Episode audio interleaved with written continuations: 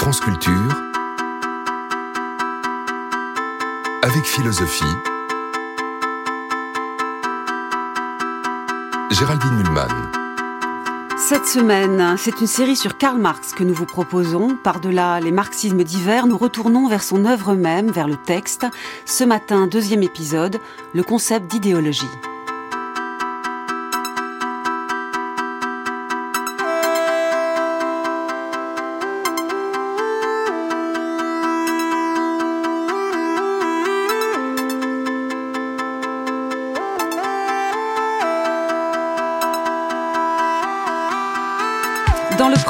Épisode, nous avons suivi le jeune Marx de 1841 à 1844, période d'adhésion au mouvement du jeune hegelianisme, puis de rupture. À partir de 1844, Marx ne croit plus que les idées, même progressistes, peuvent faire bouger le monde et construire peu à peu un État rationnel. Sa confiance dans l'État a disparu et les, indign- les indignations des philosophes et de la presse, les échanges d'idées, lui paraissent désormais vaines et lointaines par rapport à ce qu'il appelle la praxis, c'est-à-dire la lutte concrète entre les classes sociales autour de l'appareil de production économique.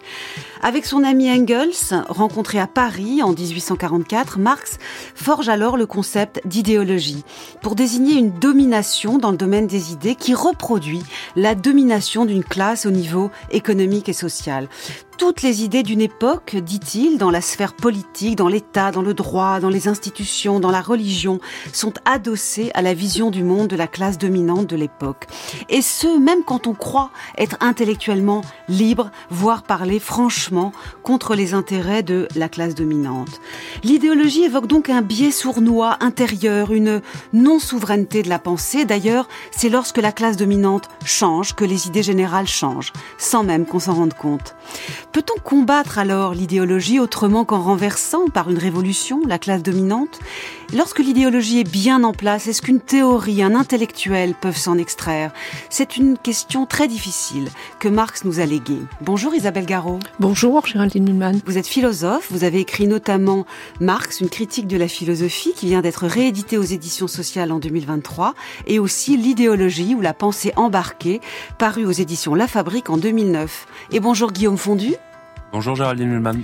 Vous êtes en duplex avec nous depuis France Bleu Orléans, pardon. Nous remercions d'ailleurs les équipes de France Bleu Orléans pour ce duplex. Vous avez contribué, Guillaume Fondu, vous contribuez toujours aux éditions sociales à la nouvelle traduction de l'œuvre de Marx qui est en cours et vous avez aussi traduit le penseur marxiste du XXe siècle, Georg Lukács. Vous vous apprêtez à publier aux éditions du CNRS un livre intitulé La naissance du marxisme. Commençons notre analyse ce matin du concept d'idéologie chez Marx par sa rencontre avec Friedrich Engels à Paris. Je n'avais encore jamais rien lu d'aussi précis et à ce point saisissant. Vous avez remis la dialectique hegelienne sur ses pieds. J'ai 24 ans et vous n'êtes guère plus vieux. Vous êtes le plus grand penseur matérialiste de notre époque. Vous êtes un génie, mon cher. Un génie.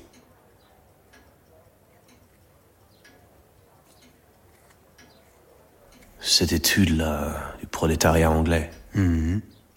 La situation de la classe ouvrière en Angleterre, oui.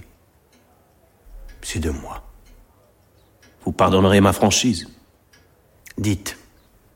Je peux tout entendre. C'est un travail de premier ordre.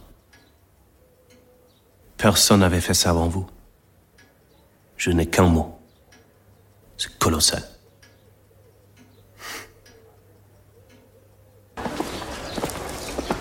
Votre connaissance du monde ouvrier surpasse tout ce que j'ai jamais vu.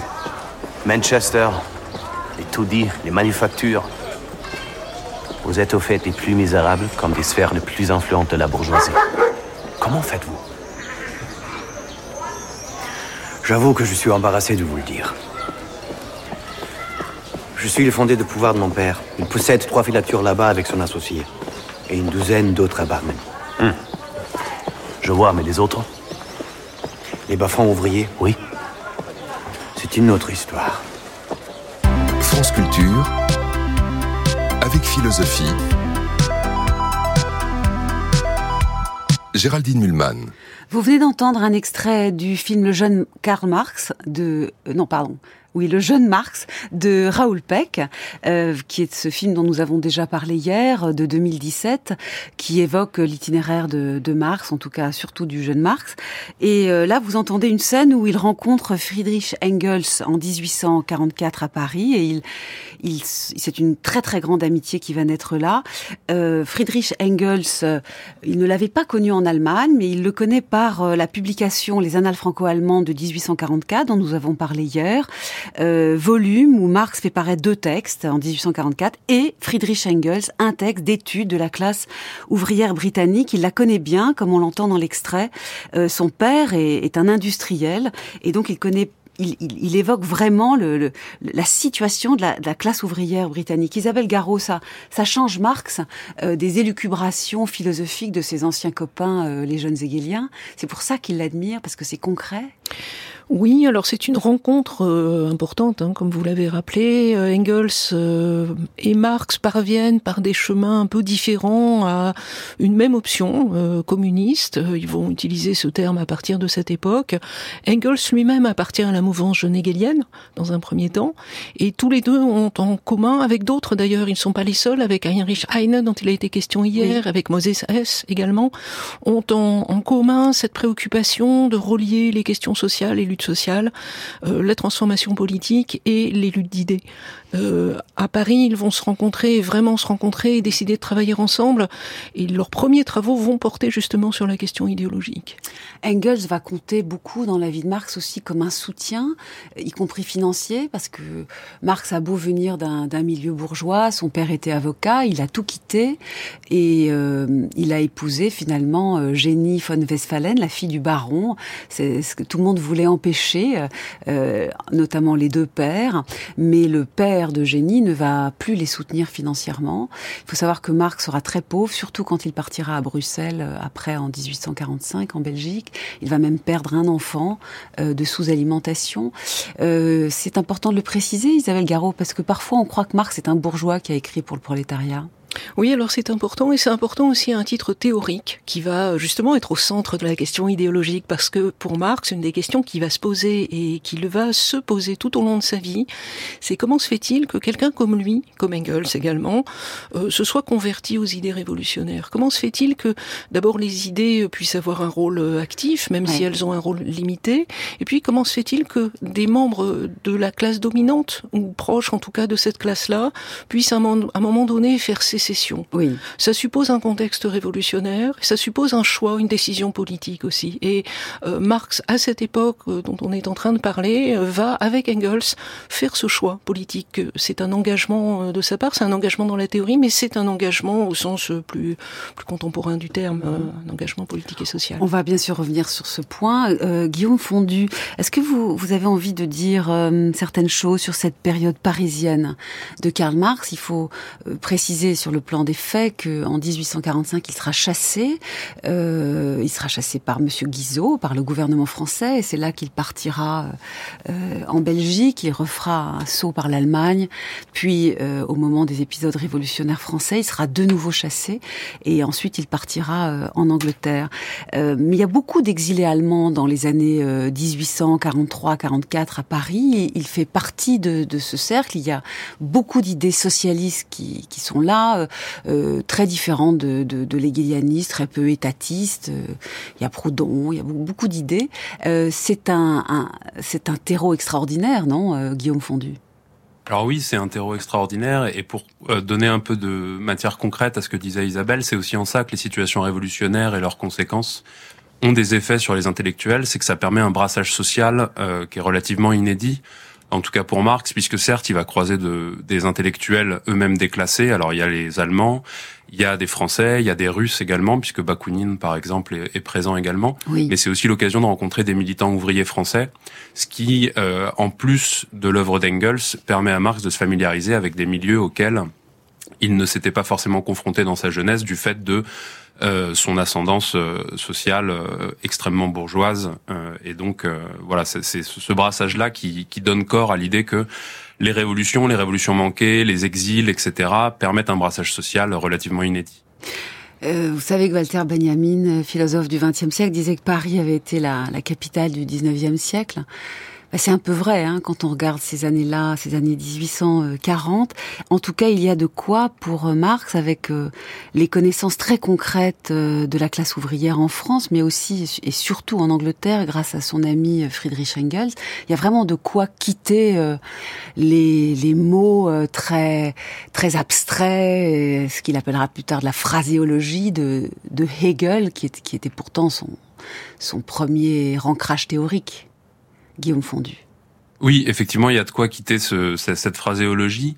Il y a de quoi également commencer à se familiariser avec, alors sans qu'il soit question non plus d'abandonner complètement la théorie, il y a de quoi se familiariser avec la science contemporaine qui traite des réalités sociales qui vont de plus en plus intéresser Marx, à savoir l'économie politique. Oui. Et là encore, Engels joue un rôle de passeur, puisque l'un des premiers textes que Engels avait rédigé, c'était déjà une critique euh, de l'économie politique qui mhm. va intéresser Marx et qui va faire partie des facteurs qui vont amener Marx à se pencher sur euh, une discipline qui ne le quittera plus et à laquelle il consacrera la plupart de ses écrits, mais plutôt à partir des années 1850, à savoir l'économie politique.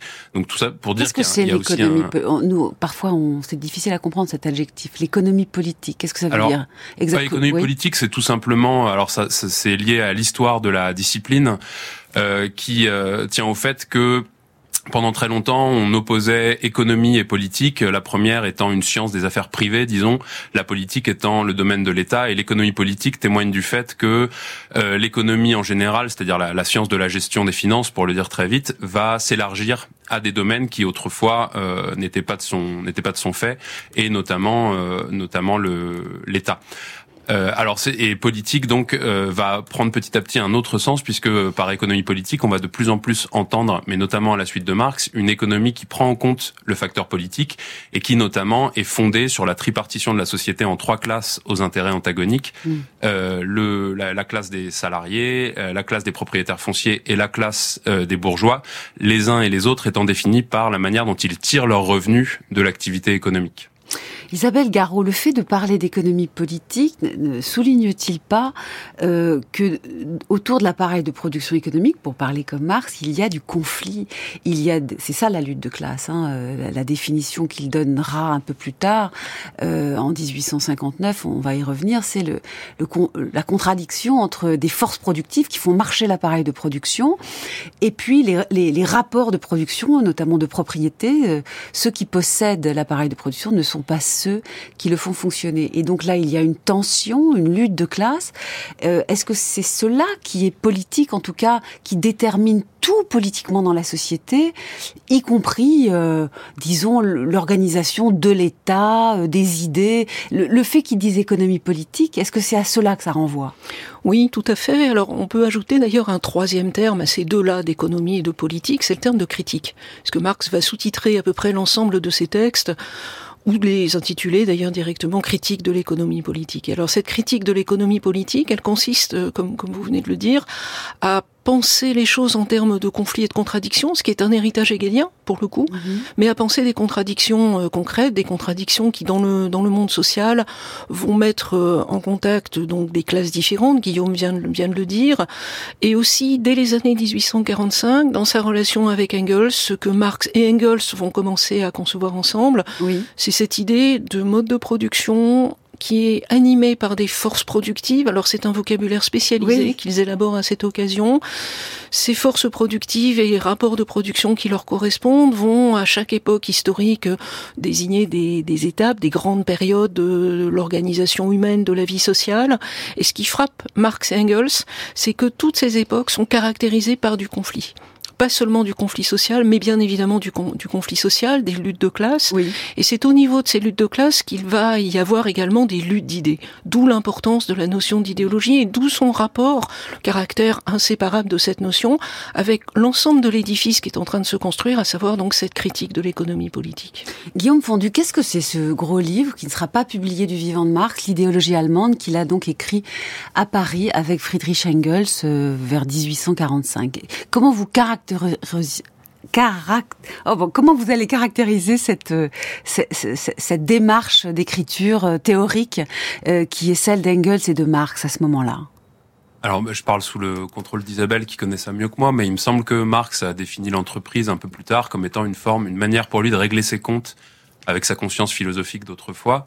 C'est-à-dire que c'est une manière pour Marx de se débarrasser lui-même d'un certain nombre de scories idéalistes qui pouvait y avoir euh, dans, dans sa propre pensée en s'attaquant aux, euh, aux intellectuels euh, auxquels ils se, ils se confrontaient et en montrant chez eux euh, toute la part d'idéalisme qui est, qui est présente, c'est-à-dire le fait que euh, il magnifie pour le coup, il donne un, un statut beaucoup trop beaucoup trop grand aux idées et inversement, c'est une manière pour Marx de mettre l'accent sur ce qui lui semble essentiel et qui va lui sembler de plus en plus essentiel, à savoir le fait que eh bien, euh, une société, c'est avant tout de l'activité sociale, des êtres humains qui produisent et reproduisent leurs propres conditions d'existence en commun, et que les idées n'apparaissent que sur cette base-là, et que par conséquent, pour le dire très très vite, euh, la révolution véritable ne sera pas une révolution des idées, mais une révolution dans les manières de produire et dans euh, la partition de la société en, en groupes sociaux, dans un, une refonte finalement euh, des classes sociales, voire une disparition des classes sociales qui euh,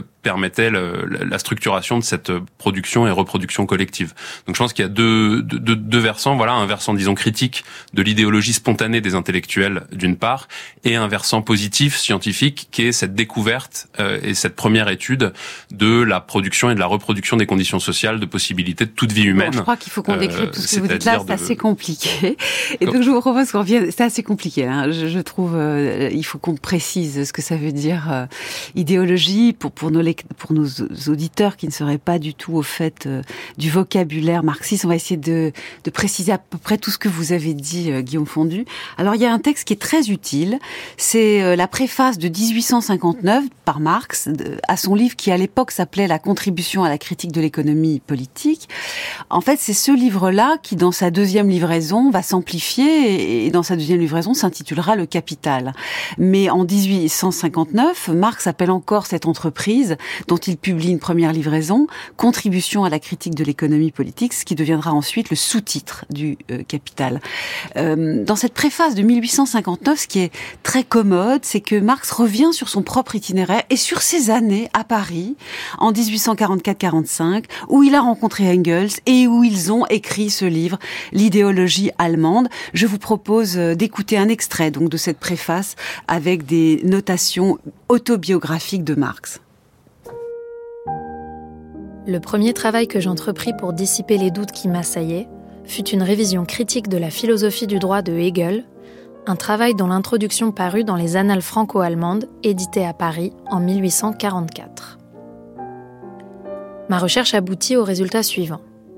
Les rapports juridiques, pas plus que les formes étatiques, ne doivent être saisis par eux-mêmes, ni par ce qu'on nomme le développement général de l'esprit humain, mais trouvent au contraire leurs racines dans les rapports matériels qui conditionnent la vie, et dont Hegel résume l'ensemble, à la suite des Anglais et des Français du XVIIIe siècle, sous le nom de société civile bourgeoise, et l'anatomie de cette société civile bourgeoise doit être cherchée dans l'économie politique. Cette recherche que j'avais commencée à Paris, je la poursuivis à Bruxelles, où j'avais émigré à la suite d'un arrêté d'expulsion de M. Guizot.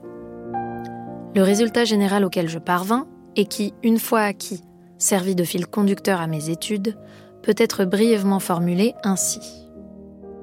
Dans la production sociale de leur vie, les hommes entrent dans des rapports déterminés, nécessaires et indépendants de leur volonté, rapports de production qui correspondent à un stade de développement de leur force productive matérielle. L'ensemble de ces rapports de production constitue la structure économique de la société, la base réelle sur laquelle s'élève une superstructure juridique et politique et à laquelle correspondent des formes de conscience sociale déterminées. Le mode de production de la vie matérielle conditionne le processus de vie sociale, politique et intellectuelle en général. Ce n'est pas la conscience des hommes qui détermine leur être, mais inversement leur être social qui détermine leur conscience.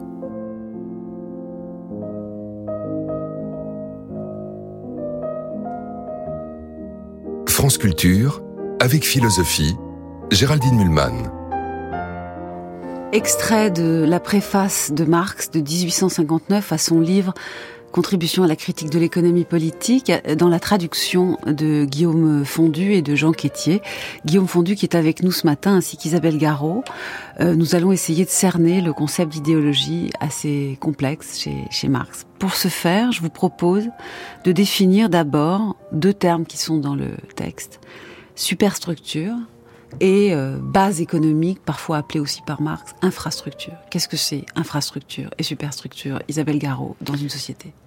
Oui, alors Marx, dans ce texte, résume le travail qu'il a entrepris avec Engels dans les années 1845. C'est un résumé qui tend à durcir un peu euh, en résultat. Oui, mais euh, pédagogiquement, ça va nous faire du bien. Hein tout à fait, mais euh, ce, ce, ce, résumé passe très vite sur euh, une phase d'élaboration, de, discussion entre eux et sur la complexité de, de, de, cette approche. Alors effectivement, Marx distingue une base et une superstructure. La base, à la différence de ce qu'on a pensé euh, jusque-là comme étant l'origine des idées, à savoir des penseurs qui créeraient des idées à partir d'eux-mêmes, à partir de leur propre esprit.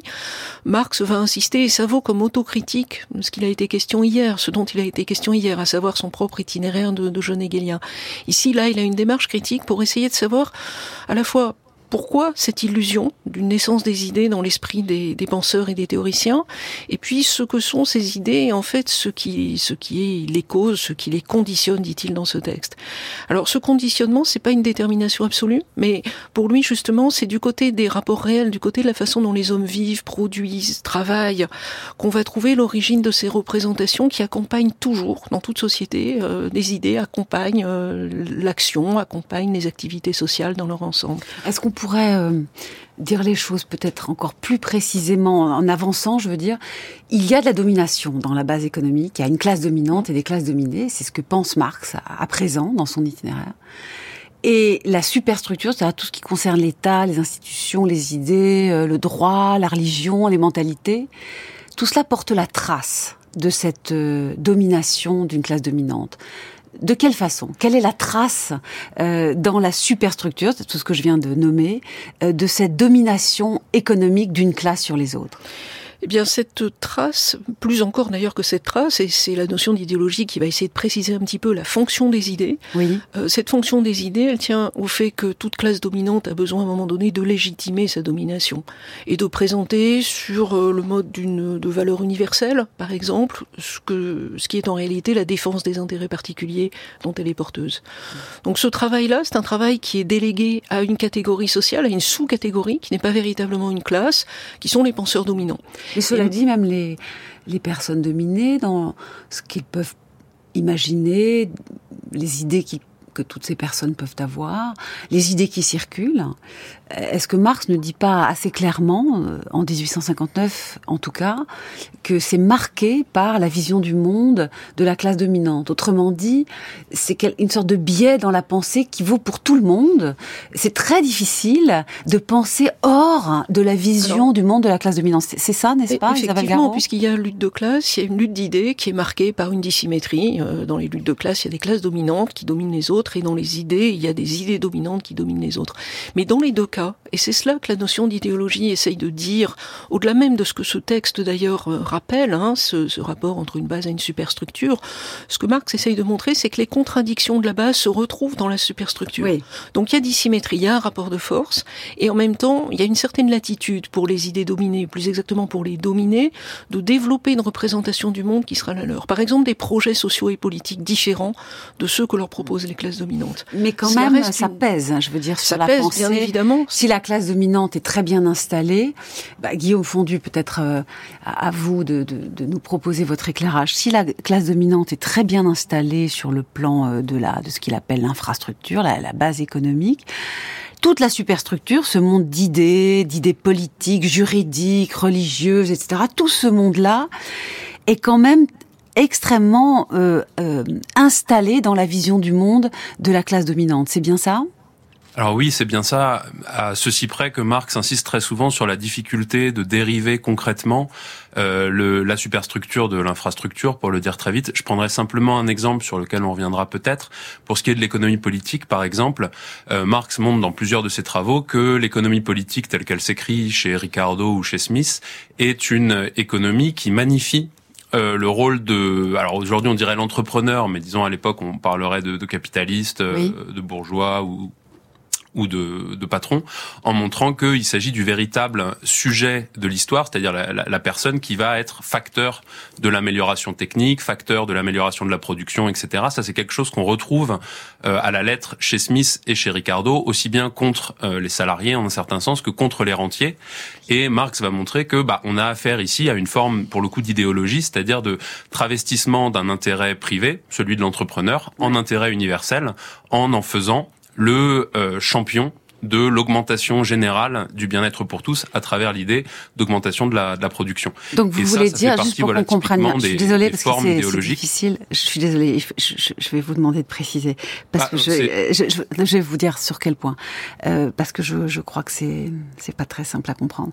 En fait, les intellectuels, les économistes, ils pensent faire de la science euh, en, en, étant en quelque sorte euh, partie prenante de, de personne. Enfin, je veux dire, ils pensent vraiment juste penser par, eux-mêmes la société, par leurs idées. Mais ce que Marx dit, c'est qu'en réalité, et sans forcément s'en rendre compte, il répète la vision de la classe dominante. Donc Smith, Ricardo, etc. Oui, bien sûr, il pensait épistémologiquement, comme on dit, euh, dans de la simple connaissance. Mais en réalité, dit Marx, est-ce que c'est ça que vous vouliez dire tout à l'heure, euh, Guillaume Fondu? En réalité, et à leur insu, il, euh, il, il, il, déploie la vision du monde euh, de la classe dominante bourgeoise. Est-ce que c'est ça? Alors, ce que oui, ce que je voulais dire, alors en fait, c'est ambigu chez Marx parce qu'il y a une part de vérité là-dedans. Euh, Ricardo et Smith, Marx le dira plus tard, sont relativement lucides sur un certain nombre de points, et notamment sur le fait que les intérêts économiques du salariat, de la bourgeoisie et euh, des rentiers sont antagoniques qu'il y a que le, partage en gros du, du, produit de la production économique euh, se fait selon un, euh, un, jeu à somme nulle où par conséquent eh bien ce que les uns ont les autres ne l'ont pas. Et ce que rajoutent Ricardo et Smith à cela c'est le fait que si on veut le développement général de la société il faut faire en sorte que les profits soient importants. En réalité, c'est une idée qu'on retrouve aujourd'hui, qui est l'idée que les profits d'aujourd'hui font les investissements de demain. Ce qui veut dire quoi? Ce qui veut dire tout simplement que euh, la bourgeoisie doit s'accaparer la partie la plus importante du revenu social, tout simplement parce que c'est elle qui le réinvestit. Contrairement aux salariés et aux rentiers qui ne font que consommer, la bourgeoisie a un rôle historique qui est celui de développer les forces productives. Et donc là, on a euh, pour le coup le travestissement d'intérêt euh, particulier sous euh, un déguisement universel, puisque encore une fois, euh, on a tout simplement le, la, la, légitimation du fait que les profits doivent être le plus élevés possible par opposition aux rentes et surtout aux salaires. D'accord. Alors, en réalité, nous dit Marx dans le texte que nous avons lu euh, de la préface de 1859 à un autre ouvrage, ce n'est pas la conscience des hommes qui détermine leur être, c'est leur être social qui détermine leur conscience. Autrement dit, nous avons les idées de notre époque et nous avons les idées fondamentalement de la classe économiquement dominante, y compris à notre insu, n'est-ce pas, Isabelle Garot, même si ça ne veut pas dire qu'il n'y ait pas un peu de marge, si la classe dominante commence à être renversée économiquement, comme par hasard, euh, de nouvelles idées vont, vont surgir. Oui, alors Marx, dans l'idéologie allemande, euh, explique que les idées sont le langage de la vie réelle, dit-il. Comme la vie réelle est traversée, tissée de contradictions, ce langage est lui-même marqué par des contradictions.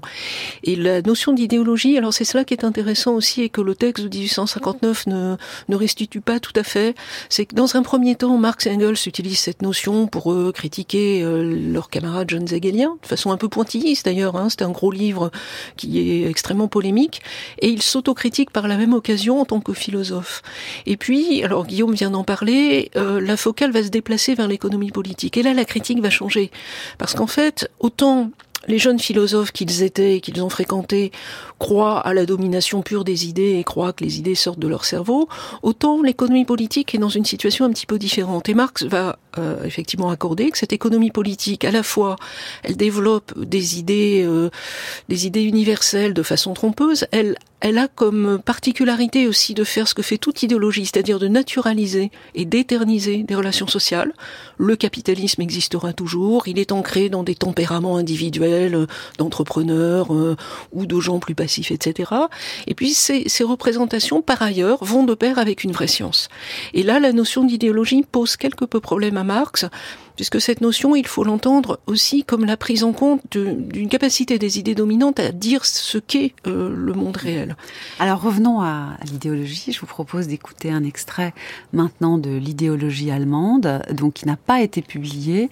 Euh, plus tard, Marx dira dans le texte de 1859 que il a abandonné euh, ce gros livre à la critique rongeuse des souris, donc dans son grenier, mais d'autant plus volontiers que, dit-il, nous avions atteint notre but principal, voire clair en nous-mêmes, ce qui veut dire que c'est pas vraiment un reniement, d'une certaine façon, c'est même une confirmation euh, que ce texte était important pour eux et le demeure, Marx et Engels. On écoute un extrait donc de l'idéologie allemande dans la traduction de Maximilien Rubel.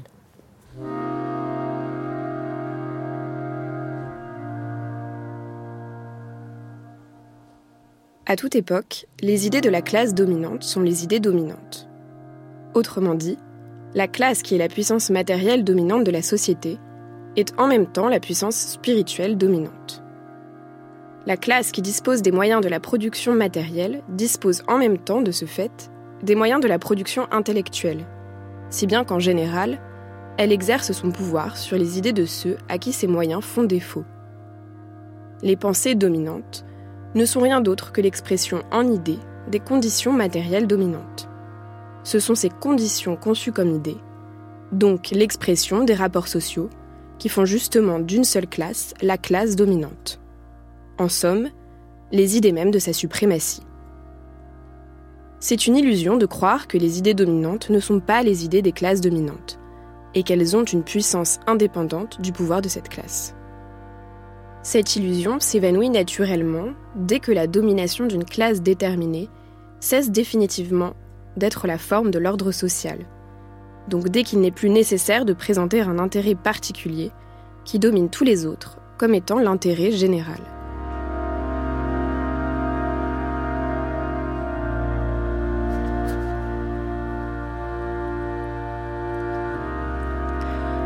Nous parlons du concept d'idéologie de Marx ce matin en compagnie d'Isabelle Garot et de Guillaume Fondu. Nous venons de lire un extrait de l'idéologie allemande et qui est un gros volume écrit euh, avec euh, Engels, Friedrich Engels à Paris par Marx en 1845.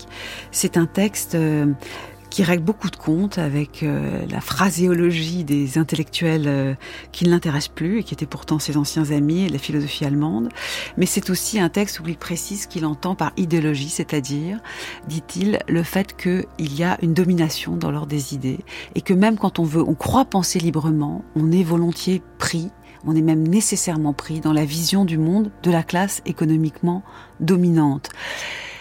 Il y aurait donc une façon pour Marx, Isabelle Garot, de broyer, comme il le dit dans l'extrait qu'on vient d'entendre, l'illusion, une illusion typique des intellectuels et des philosophes, qui est qu'ils ont les idées qu'ils ont parce qu'ils les ont créées eux-mêmes, et même en général ils pensent que ces idées mènent le monde, euh, sans voir que c'est exactement le contraire. Ils ont les idées que leur époque leur leur permet d'avoir. Oui, tout à fait. Alors ça, c'est vraiment fondamental dans la notion d'idéologie. Euh, Marx va expliquer cette illusion justement, revenons à cette base dont on parlait tout à l'heure. Pourquoi les, intellectuels se font-ils des idées sur leur propre autonomie? L'explication que va donner Marx, elle se situe pas au niveau des idées, elle se situe en dessous. Donc dans cette fameuse base, à savoir la division du travail. Il y a des intellectuels spécialisés qui s'occupent à temps plein des idées, mmh. et puis il y a des producteurs qui, eux, ne s'occupent pas des idées. Alors d'une part, on peut dire c'est une formidable dépossession parce que certains spécialisés dans ces questions vont euh, faire le travail, si l'on peut dire, à la place des autres et euh, interdire l'accès aux idées ou, sembler, en tout cas, euh, interdire cet accès à ceux qui sont censés ne pas penser. Hier, il était question des, des tisserands silésiens, de la révolte des tisserands silésiens, et Marx a affirmé à cette occasion justement que le peuple était capable de penser. Oui, c'est pour ça que j'entends bien qu'il y a des intellectuels spécialisés, mais le problème de l'idéologie me, paraît dépasser cette question. C'est un problème pour tous les cerveaux, même quand on croit être un dominé qui rouspète contre la classe dominante, même quand on croit être libre de penser hors de la classe dominante, ce que, ce que nous dit Marx, c'est une révolution. Euh, vous l'avez dit vous-même dans le titre de votre livre, c'est il met en crise la philosophie, il met en crise la pensée. En réalité, on subit beaucoup plus qu'on ne le croit euh, les intérêts de la classe dominante. Oui, tout à fait, mais c'est pour cela qu'il y a une lutte d'idées et qu'il peut y avoir une lutte d'idées. Si la situation est complètement bloquée, si les idées dominantes dominent à 100%, alors il n'y a pas de marge de manœuvre et la possibilité même d'écrire euh, l'idéologie allemande et d'écrire l'ensemble des autres textes n'est pas possible. Pour Marx, les idées révolutionnaires à son époque existent. Il faut peut-être aussi rappeler qu'on est dans une période qui, qui précède l'explosion de 1848. On sent monter cette révolution de 1848 et c'est cette situation politique, sociale de crise qui explique la possibilité de développer non seulement des idées alternatives et critiques, mais de développer des organisations ouvrières. Les deux, pour Marx, sont de pair. Donc Guillaume Fondu, si Marx est possible, c'est-à-dire une idée qui non seulement est alternative vraiment à l'idée de la classe bourgeoise dominante de son temps, euh, si Marx est possible, euh, au sens où Marx voit l'idéologie alors que les gens qui sont dans l'idéologie précisément ne la voient pas, ne voient pas son fonctionnement sur eux-mêmes, c'est parce qu'il y a dans la base économique une classe qui monte, qui est en train de renverser la bourgeoisie. Il y a quelque chose qui se passe au niveau matériel puisque, euh, comme nous le savons, Marx a toujours dit qu'il n'y a pas d'idée révolutionnaire sans une base révolutionnaire. Donc lui-même n'est possible, Guillaume Fondu, que parce qu'il y a euh, un soubassement une, classe nouvelle qui est en train de contester euh, euh, la bourgeoisie? Alors oui, tout à fait. Pour reprendre ce que disait Isabelle, il me semble que dans l'idéologie allemande, une des critiques que fait Marx des, jeunes hegeliens et de ceux qui sont autour, c'est une idée qui pour le coup est une idée à ses yeux bourgeoise, qui est l'idée de la liberté individuelle, qui est mise en avant contre toutes les formes d'inconscience, contre toutes les formes d'enfermement dans des collectifs. C'est le cas par exemple chez un auteur qui est critiqué dans l'idéologie allemande, à savoir euh, Max Stirner. Et ça fait partie concrètement des choses voilà par lesquelles Marx reproche aux intellectuels de reprendre en réalité des idéaux qui sont des idéaux de la classe dominante, la liberté individuelle, euh, qui sont en réalité des idéaux qui sont liés à leur situation de dans la division du travail. Et euh, ce que vous dites est d'autant plus vrai que à cet idéal de, de liberté individuelle, Marx va petit à petit euh, opposer des idéaux de coopération qui sont évidemment ceux de la classe ouvrière montante, ceux qu'il découvre dans les dans les collectifs ouvriers qu'il va se mettre à fréquenter. Et là, pour le coup, voilà, on a un exemple concret de ce que ça veut dire de penser dans les limites entre guillemets assignées par la, la pensée dominante. Et je pense que cette, liberté individuelle, alors euh, définie d'une certaine manière, euh, peu importe, mais cet exemple d'opposition entre l'idéal de la liberté individuelle d'un côté et l'idéal d'une forme de liberté collective de l'autre, ça fait partie de cette lutte entre idées qu'on retrouvera de manière euh, massive après dans la critique de l'économie politique et dans une notion qu'on retrouvera peut-être plus tard, qui est celle du fétichisme. Isabelle Garot, dans l'idéologie allemande, Marx et Engels utilisent une métaphore. Ils disent que euh, que les ceux qui sont vraiment dans l'idéologie euh, et dans l'illusion qu'elle euh, qu'elle engendre, eux ils croient qu'ils n'y sont pas, c'est exactement ça. au fond, il se passe avec eux quelque chose qui ressemble à, à la caméra oscura, à la chambre obscure d'un appareil photographique. Est-ce que vous pouvez m'expliquer ce qu'il dit là? Oui, alors c'est une métaphore importante qu'il va euh, développer à cette occasion. La chambre noire est, l'ancêtre de l'appareil photo. Hein. La chambre noire inverse une, image euh, qui provient de la réalité, qui est formée, disons, à partir de la réalité, donc qui n'est pas gratuite, qui n'est pas une pure illusion.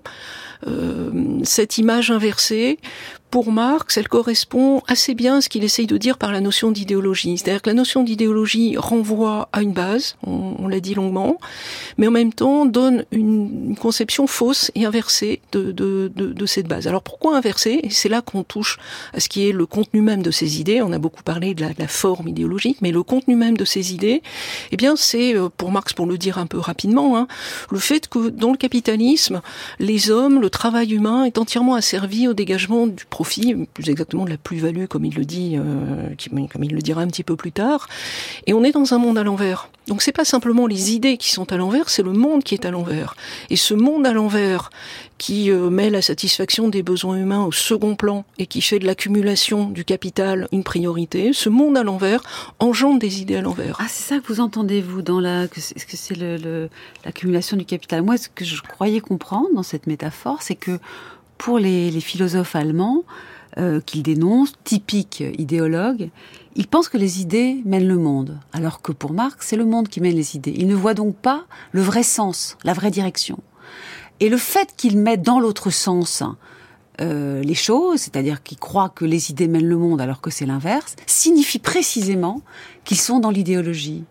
Est-ce que ça vous va comme explication de la, Oui, bien sûr, ça, ça me semble pas du tout incompatible. Marx, est en train, Marx est en train de transiter justement à ce moment-là entre une critique de la philosophie qui cible ses anciens camarades et puis une critique qui est en train de s'élargir à la question de l'économie politique dont on a parlé.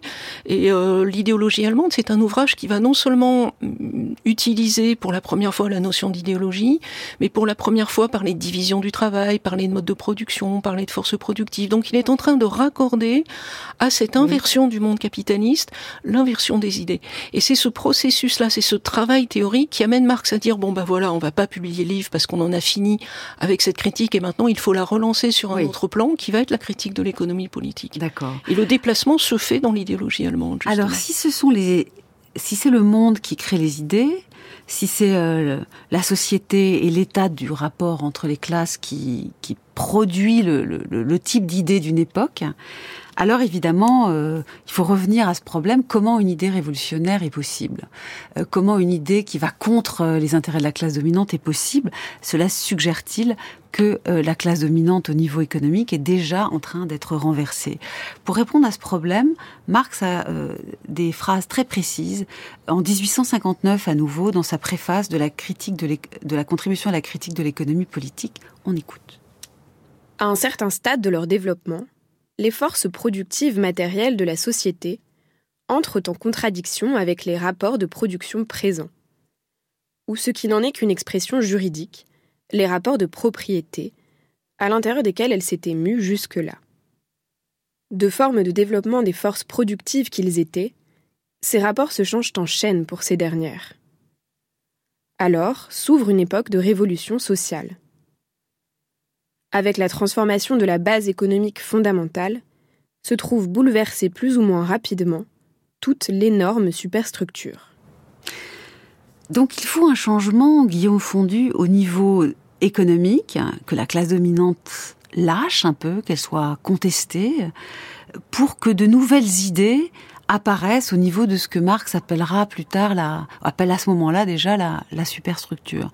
Euh, il le disait déjà dans l'idéologie allemande avec cette phrase l'existence d'idées révolutionnaires à une époque déterminée suppose l'existence préalable d'une classe révolutionnaire. Pouvez-vous, s'il vous plaît, Guillaume Fondu, préciser ce processus? Oui, alors bah, le, le, processus très concrètement, euh, il me semble que là Marx pense à la dissolution de la société d'ordre et à l'émergence de la bourgeoisie sur la scène historique qui a donné lieu ensuite à la Révolution française et aux différentes révolutions qui vont scander le, le 19e siècle. L'idée tout simplement, c'est de ramener, euh, conformément au principe de l'idéologie allemande, l'émergence d'idées nouvelles, à savoir en l'occurrence par exemple l'idée d'égalité, l'idée d'universalité des droits, etc., à l'émergence euh, d'une classe nouvelle qui prend petit à petit en, euh, une, qui, pardon, qui gagne en puissance au sein de la société et qui se met à être euh, l'acteur historique voilà, contre l'aristocratie. C'est-à-dire au moment où euh, l'aristocratie est de facto matériellement euh, contestée par la bourgeoisie et même renversée, Révolution française, à ce moment-là, les idées dominantes euh, qui façonnent tous les cerveaux, malgré tout, c'est très dur de s'en extraire, ce sont des idées bourgeoises, égalité, individu, droit des individus, etc. Alors qu'avant, c'était d'autres idées, plutôt l'honneur, des choses comme ça. Donc on a les idées de son temps. Ouais.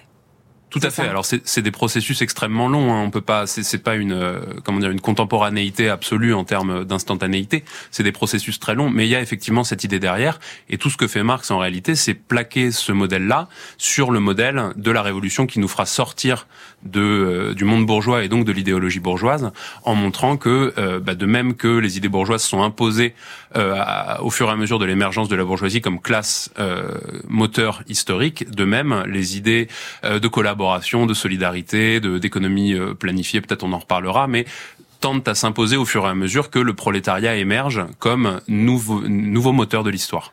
Et tout le problème alors, Guillaume Fondu, c'est que Marx le dit quand même souvent, il voudrait pas que le prolétariat soit juste une nouvelle classe dominante, qui redomine à son tour d'autres classes. Parce que sinon, bah, le prolétariat va avoir son idéologie.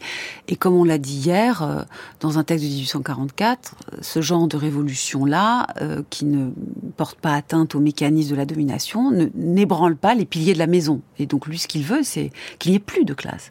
Et donc c'est la seule condition pour qu'il n'y ait plus d'idéologie. Pourquoi est-il si sûr qu'avec euh, la victoire du prolétariat, il n'y aura plus de classes dominées, d'autres classes, il n'y aura plus tout ce système euh, base économique, superstructure. Il n'y aura plus d'idéologie. Il y aura donc quoi? Du travail libre et de la pensée libre, Isabelle Garot euh, le but, effectivement, c'est de faire disparaître des rapports de classe, des rapports conflictuels, et de mettre en place, euh, pour la première fois dans l'histoire de l'humanité, un système de production. Euh, Guillaume parlait de planification, ou l'organisation même de la production, dans le détail de ses formes, et puis dans les buts qui sont les siens. Dans cette organisation sera l'objet d'une d'une réflexion collective, donc d'une pensée qui sera redistribuée parmi tous les acteurs sociaux, d'une part, et puis d'autre part, qui visera une égalité réelle. Alors on parlait d'égalité à l'instant, je crois que c'est important parce que ça donne un peu de sens concret à ce qu'on dit sur la notion d'idéologie. L'idée d'égalité, elle émerge effectivement, elle est portée par une bourgeoisie qui va promouvoir l'égalité juridique, l'égalité des droits, mais pas l'égalité sociale. Et là, on a typiquement un exemple d'idée dominante qui est euh, euh, intrinsèquement porteuse d'un idéal qui la dépasse, euh, l'idée d'égalité sociale, par exemple, dont va s'emparer le mouvement ouvrier à cette époque et jusqu'à aujourd'hui. Donc on voit bien que le débat d'idées, il est porteur de ces, de ces contradictions qui, sont, qui existent dans la sphère sociale, y compris dans la sphère économique. Et il n'y en aura plus alors quand le prolétariat aura renversé la bourgeoisie? Il est sûr Marx, et pourquoi, s'il l'est, euh, qu'il n'y aura pas euh, une autre classe dominée après lui? Alors, l'analyse de Marx, c'est une analyse en termes de classe, hein, vous avez tout à fait raison, mais c'est aussi une analyse en termes de mode de production. Donc, renverser une classe par une autre classe, c'est pas mettre en selle une nouvelle classe qui exercerait sa domination, c'est bouleverser la façon de produire et d'organiser la vie sociale. Et pour Marx, la perspective, en tout cas, que lui défend, c'est l'idée qu'on pourrait, que l'humanité est suffisamment euh, riche aujourd'hui pour mettre en place une autre façon de produire et d'organiser la vie sociale qui se débarrasse de ces rapports de domination. Donc il ne s'agit pas de faire que le prolétariat domine, il s'agit de faire en réalité que le prolétariat disparaisse. Et la bourgeoisie aussi. Pas que les classes, euh, dans leur conflictualité, disparaissent. Pourquoi en est-il si sûr, euh, Guillaume Fondu, à propos euh, de la victoire ultime du prolétariat? Pourquoi Marx ne, ne pense-t-il pas que le prolétariat sera une nouvelle classe dominée, qui deviendra dominante, qui renversera l'idéologie de l'ancienne classe dominante, qui imposera son idéologie et qui l'imposera posera à de nouvelles classes dominées? Pourquoi, pourquoi ça ne se continue pas à l'infini, tout cela? Bah, tout simplement parce que, comme l'a dit Isabelle, Marx pense que le mode de production qui viendra sera un mode de production, dans, un mode de production pardon, dans lequel il n'y aura pas de monopole des ressources possibles. Oui. Euh, en gros, Marx, dans, le, dans ses écrits de critique de l'économie politique de l'époque, a un espèce de, de schéma euh, tripartite où il dit que, en gros, la société d'ordre était une société qui fonctionnait à la monopolisation des ressources statutaires, c'est-à-dire des identités sociales, la noblesse comme euh, euh, statut qui est monopolisé par certaines personnes au détriment d'autres. Marx dit le monde de la bourgeoisie est un monde dans lequel le monopole des ressources se fait via des ressources objectives, matérielles, et notamment la, la ressource de, de, de l'argent et du capital qui sont le qui donnent le pouvoir sur l'activité sociale. Et Marx nous dit que dans une société euh, planifiée, normalement, on fait en sorte d'interdire, de rendre impossible toute monopolisation des ressources. Alors, c'est un pari de la part de Marx. Et euh, évidemment, dans la, la, la suite de l'histoire du mouvement ouvrier, euh, il y aura beaucoup de réflexions sur le, de nouvelles ressources potentiellement monopolisables. C'est tout le problème de la bureaucratie, par exemple. Mais en tout cas, c'est le pari de Marx. De, et c'est pas seulement un pari, c'est aussi une invitation à penser un mode de production dans lequel les ressources, euh, aucune ressource ne soit monopolisable, ce qui effectivement tendrait potentiellement à, à introduire une nouvelle classe dominante et donc de facto de nouvelles classes dominées. Guillaume Fondu, vous êtes aussi un traducteur de Georg Lukács, qui a écrit notamment en 1923 Histoire et conscience de classe, et qui suggère que si euh, le prolétariat avance, d'après ce que Marx dit, de ce qu'est le prolétariat, euh, eh bien, il mettra à bas le, système de la domination économique hein, en, faisant sa dernière révolution. Il mettra par terre les représentations fétichistes qui composent en partie euh, ce qu'on a défini ici euh, ce matin comme étant l'idéologie. cette sorte de connaissance, écrit Lukács, qui n'est que l'idéologie de la classe dominante il dit alors qu'on pourra envisager de déchirer ce voile pour arriver à la connaissance historique.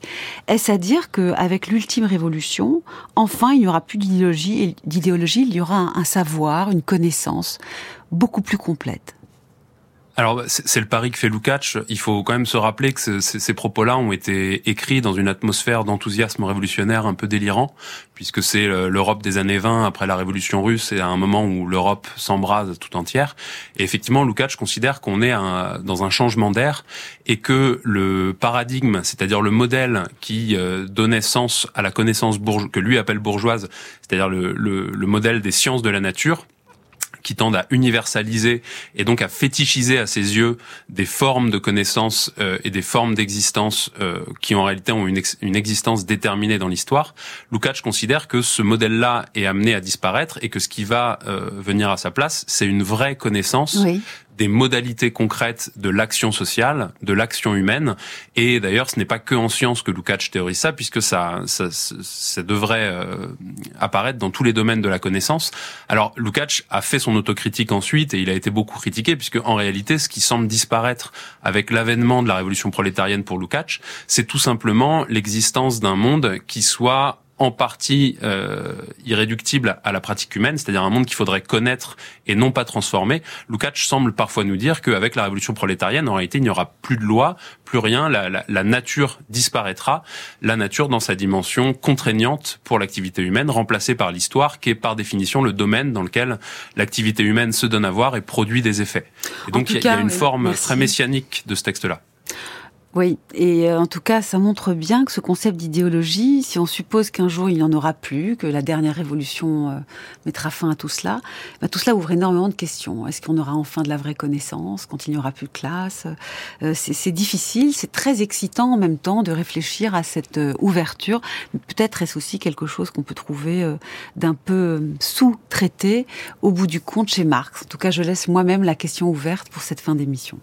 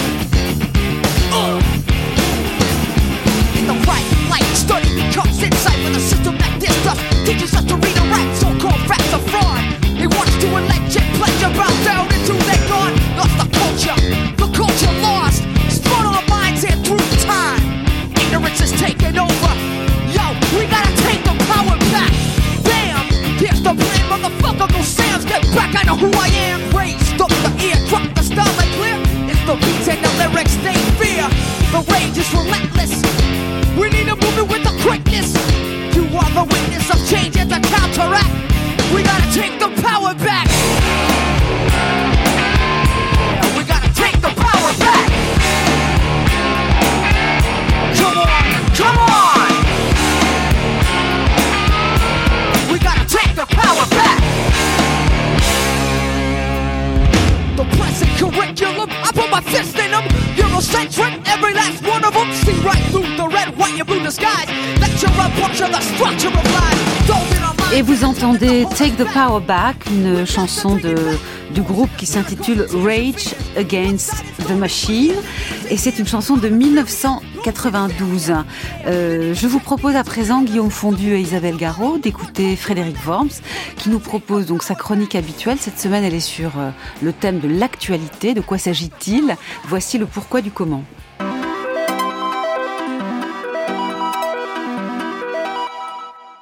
Pourquoi faut-il s'intéresser au virtuel?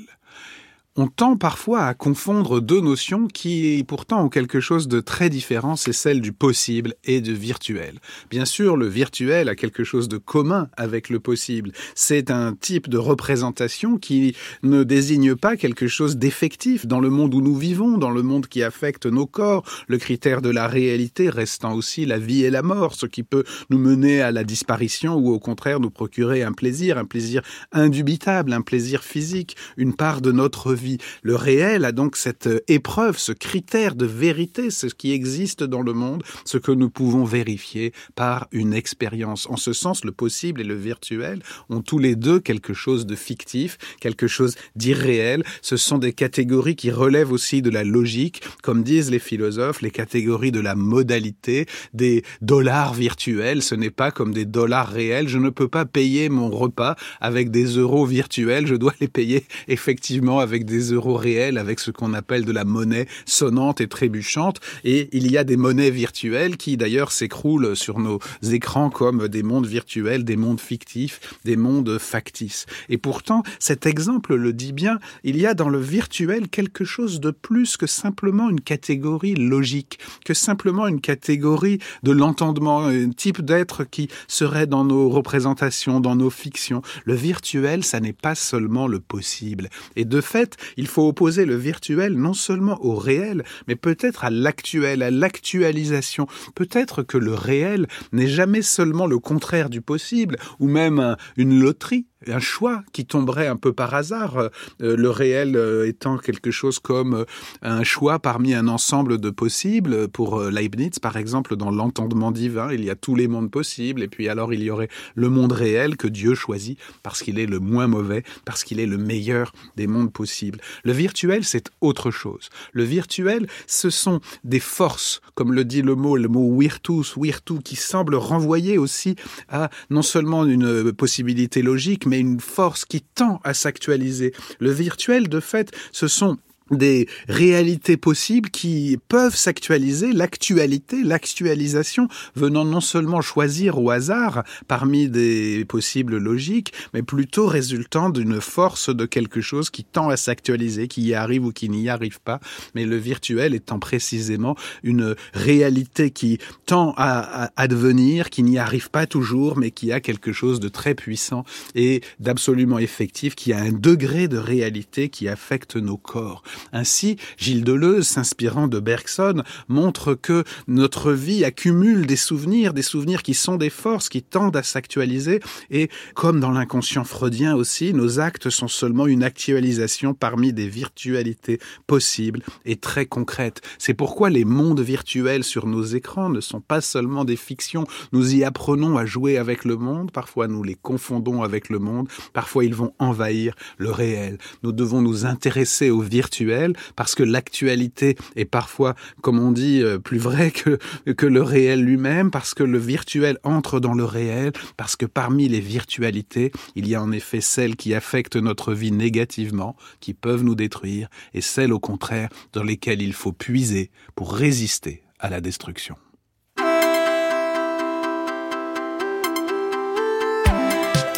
Merci Frédéric Worms et merci Guillaume Fondu et Isabelle Garot qui nous ont parlé aujourd'hui de l'idéologie chez Marx, hein, son concept. Euh, nos émissions peuvent être réécoutées en podcast via l'application Radio France ou sur franceculture.fr. Cette émission a été réalisée par Yad Kera et Daphné Leblond avec à la technique Jérémy Kaufmann. Merci encore aux équipes techniques de France Bleu Orléans pour le duplex. Cette émission a été préparée en particulier par Anna Fulpin et toute l'équipe d'Avec Philosophie, Carla Michel, Louise Labarthe, Chaïma Gibois et Antoine Ravon. Vous êtes bien sur France Culture, vive la curiosité.